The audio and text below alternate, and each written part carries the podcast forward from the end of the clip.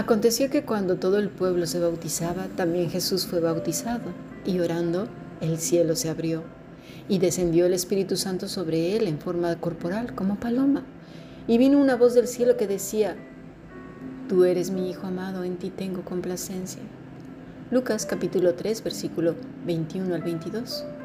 Leamos también Mateo 17, del versículo 5 al 8. Mientras él aún hablaba, una nube de luz los cubrió. Y aquí una voz desde la nube que decía, Este es mi Hijo amado en quien tengo complacencia, a él oíd. Al oír esto los discípulos se postraron sobre sus rostros y tuvieron gran temor. Entonces Jesús se acercó y los tocó y dijo, Levantaos y no temáis. Alzando ellos los ojos, a nadie vieron, sino a Jesús solo. Hemos escuchado palabra de Dios.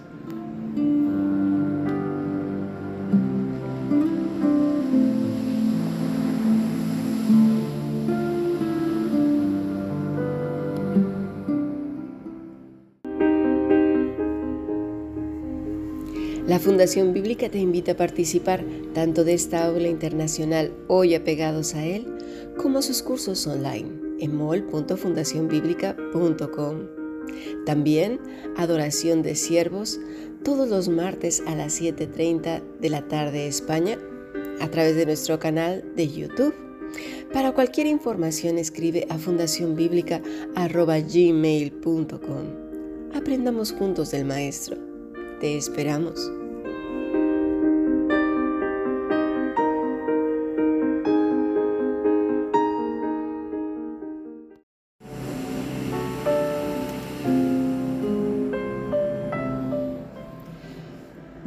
Seguimos con nuestro estudio del Evangelio de Lucas.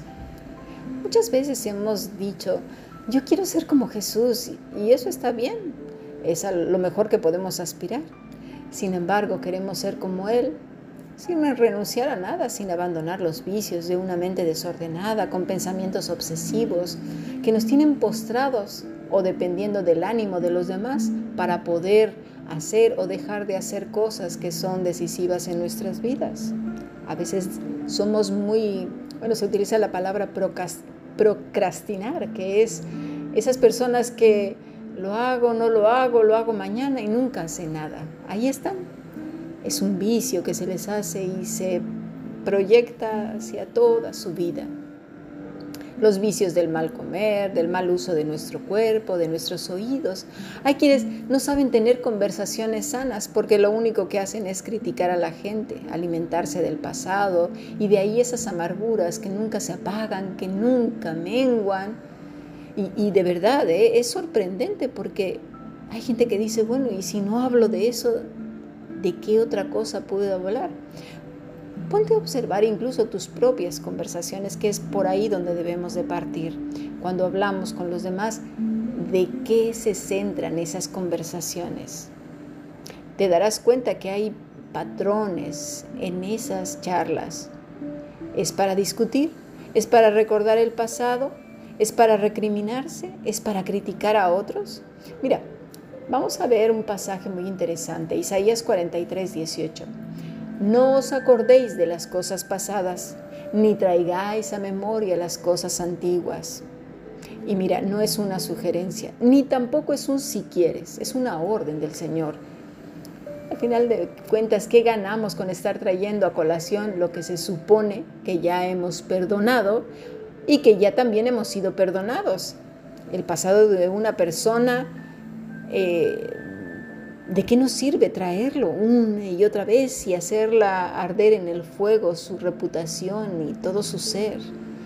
Eso creo que no es muy cristiano, ¿verdad? Y el religioso tiende muchas veces a hacer eso. Ya habrá quien diga, sí, pero yo cuando hablo de esa persona es porque son cosas constructivas, es para buscar algo mejor. Claro, eso lo dice con toda la mala intención porque la persona no está presente. Y si está presente y no hay buena intencionalidad, sino más bien machacarla y ponerse uno por encima de ella, pues eso es ser cruel e, y es ir en contra de todo lo que Dios ya ha dicho. Mira, para no ir muy lejos, hay que poner un termómetro. Si lo que yo voy a decir o una escala va a edificar a la persona, dilo. Si lo que va a hacer es destruirla, amargarla, cállate. ¿Sí? Y si está que me come en el corazón, ve y habla con Dios y exponla ante Él las veces que haga falta. Ahora bien, si es un pecado gravísimo, esa persona, todo, mira, habla con eh, una persona de confianza, sabia, que tenga buen testimonio, y, y háblalo con esa persona. Pide a Dios sabiduría e inteligencia para poder abordar a, tu hermano o a tu hermana. Pero primero observemos nuestras intenciones. Dice, no os acordéis. En, en la palabra no que usa Dios es un no de prohibiciones. No te acuerdes, no sigas pensando.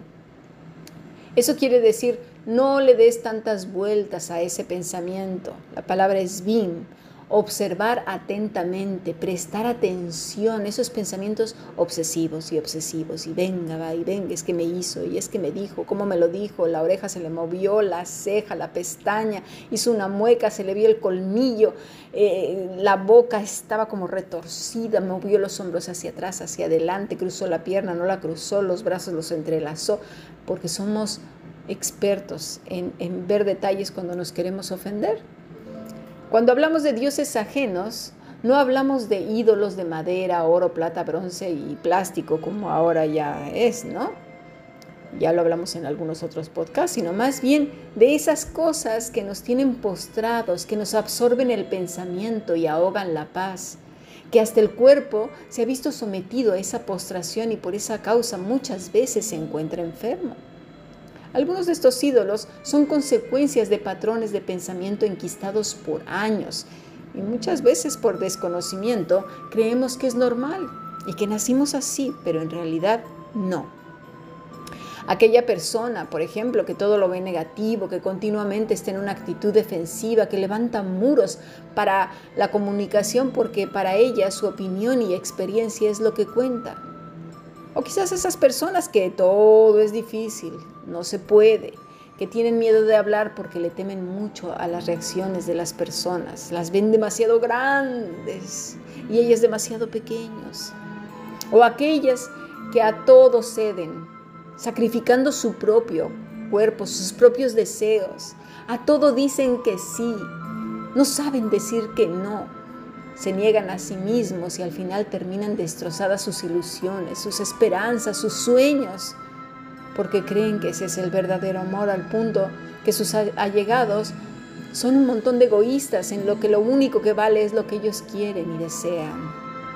O aquellos que su mecanismo de defensa es la contestación áspera, grosera, son reaccionarios ante cualquier estímulo, eliminando todo puente de comunicación, ¿verdad? Para así protegerse a sí mismos. La religiosidad es otro mecanismo de protección ante cualquier crítica, entonces su religiosidad, su religión creada por ellos mismos, con esos tintes bíblicos o místicos de cualquier cultura, época, lugar geográfica y estatus social y económico, se vuelve ese mecanismo de defensa y de protección. Mira, una de las cosas que poco se educa es el pensamiento. Nos enseñan a comportarnos en la mesa, a usar bien las palabras, a vestirnos bien, a, pues a, comportarnos con las personas de una manera, decir buenos días, buenas tardes, aunque ahora ya el buenos días, ¿cómo está usted? Ya no se usa, se usa más el hola, incluso yo he llegado a cometer esa falta. Ya no se usa el señor, señora, es el tú. Se han ido perdiendo todas esas eh, diferencias entre adulto, niño, el respeto al anciano, ya no, ¿verdad? Estamos acostumbrados pues a la nueva época, a lo que ha pasado y querámoslo no, vamos entrando todos en esa espiral descendente. También estamos acostumbrados a que interpretemos esos dioses como el dinero, ¿verdad? Muchas veces he dicho que es el dinero, la belleza, las cosas, ¿eh? los vicios como el alcohol, las drogas, eh, y, y la pornografía y tantas cosas. Pero nunca se nos había hablado de esos dioses escondidos, como son los patrones de pensamiento. Y eso sí que nos mantiene postrados toda la vida si no los abordamos a tiempo y renunciamos a ellos y vamos por este camino del discípulo con una mente disciplinada, ceñida, obediente, transformada. Vamos a leer Génesis 31, 34. Pero tomó Raquel los ídolos y los puso en una albarda de un camello. Mira, y se sentó sobre ellos. Y buscó Labán en toda la tienda y no los halló. El texto nos comenta que se sentó sobre ellos. La palabra es yasha, que quiere decir reposó. Los encerró, como sentarse guardando y reposando en ellos. Ah, ya se habla de una actitud del corazón. No era simplemente llevarse un recuerdo. Ella reposaba en ellos. Los tenía bien encerraditos y guardados. Esas cosas que no queremos que nadie toque, porque esa es mi forma de ser, así soy y así seré, no sé, así nací y así me moriré, ¿no? A veces así lo, afirmamos unos u otros, no lo sé. O por, simplemente por desconocimiento creemos que es la, la mejor manera o que nacimos así. ¿Por qué? Pues porque a veces nuestro entorno en que nos hemos criado ha sido hostil, y muchas veces nos lleva a tomar precisamente estos patrones de pensamiento que no son precisamente la libertad en Cristo.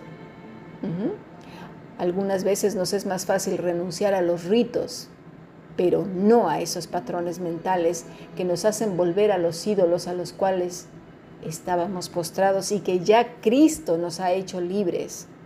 No necesitamos volver, pero lamentablemente Lamentablemente, mucho hemos pecado, pastores, maestros, en enseñar precisamente que estar postrado ante un ídolo son estos patrones de pensamiento.